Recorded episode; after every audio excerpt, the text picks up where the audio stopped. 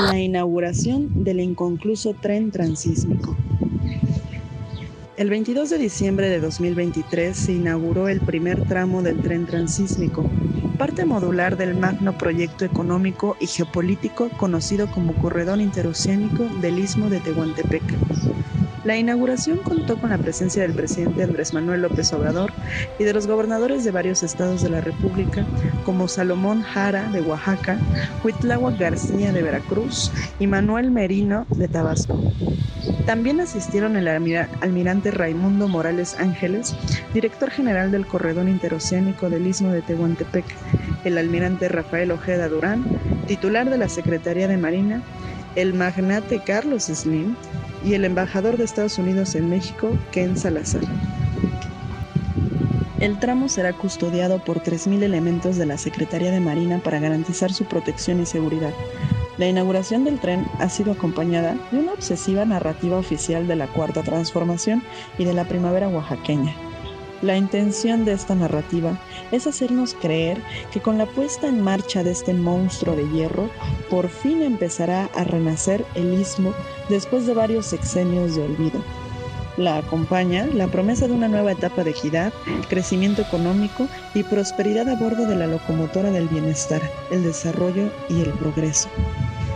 Se trata de una estrategia de propaganda que apela a la nostalgia y busca retratar el tren como el rescate romántico de un sueño ferrocarrilero.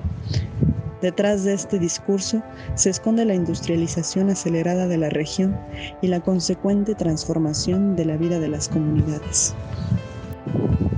Según el presidente, el corredor, del cual el tren es solo una de las piezas, abrirá la puerta a la industrialización y a la relocalización de cadenas de valor. Lo considera un proyecto estratégico que despertará interés a nivel mundial por su capacidad para potenciar el comercio al unir los océanos Pacífico y Atlántico. En realidad la intención del proyecto es que la región obedezca a los intereses económicos, comerciales y militares de Estados Unidos.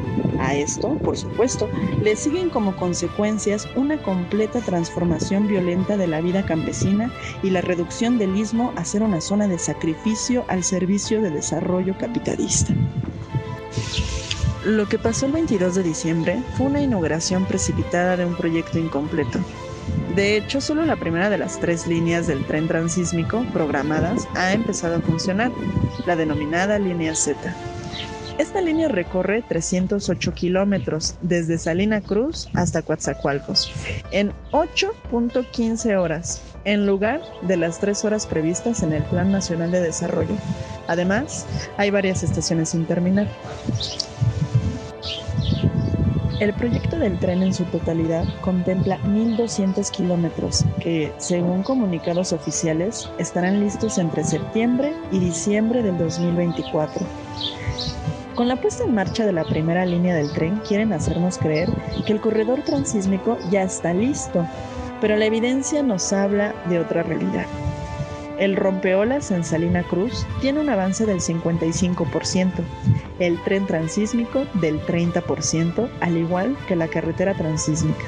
El gasoducto apenas del 5% y no se ha puesto aún ninguna piedra de los tan publicitados 12 polos de desarrollo para el bienestar, algunos de ellos todavía en litigio. La inauguración de obras inconclusas forma parte de la propaganda discursiva de cumplimiento de promesas en favor del pueblo por parte del gobierno de la 4T.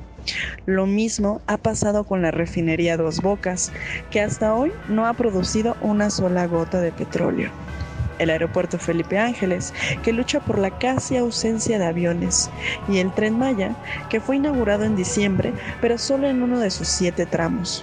Por otro lado, la inauguración del tren deja muchos pendientes no resueltos con la población local.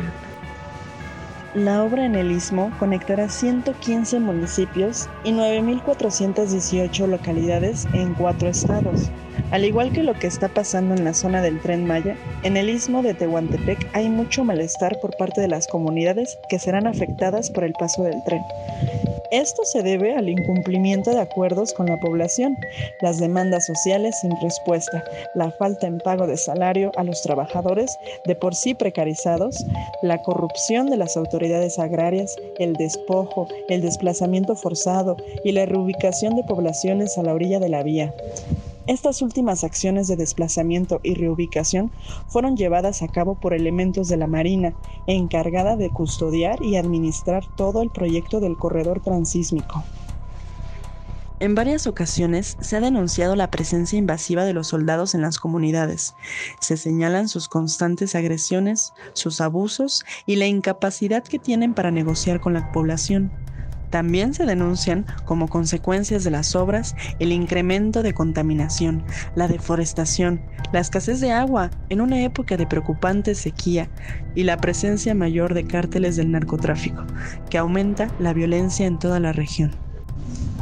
Las comunidades en resistencia se organizan y articulan en defensa de su vida, del territorio y de la libre determinación a través de plantones y bloqueos carreteros e interponiendo acciones jurídicas. Sin embargo, siguen sin cumplirse los amparos que defienden legalmente a las comunidades, bajo el pretexto de razones de seguridad y beneficio para la nación. Lo más preocupante es que continúa la estrategia gubernamental de invisibilizar la situación de las comunidades afectadas y de las varias resistencias como Puente Madera, Mixtequilla y Mogoñe Viejo. Hay un cerco mediático de desinformación que hace parecer que todo el istmo está contento, conforme y a favor del desarrollo. Lo cierto es que la criminalización y hostigamiento en contra de quienes resisten no cesan, solo se encubren. Entonces, al final, ¿qué se inauguró el 22 de diciembre de 2023?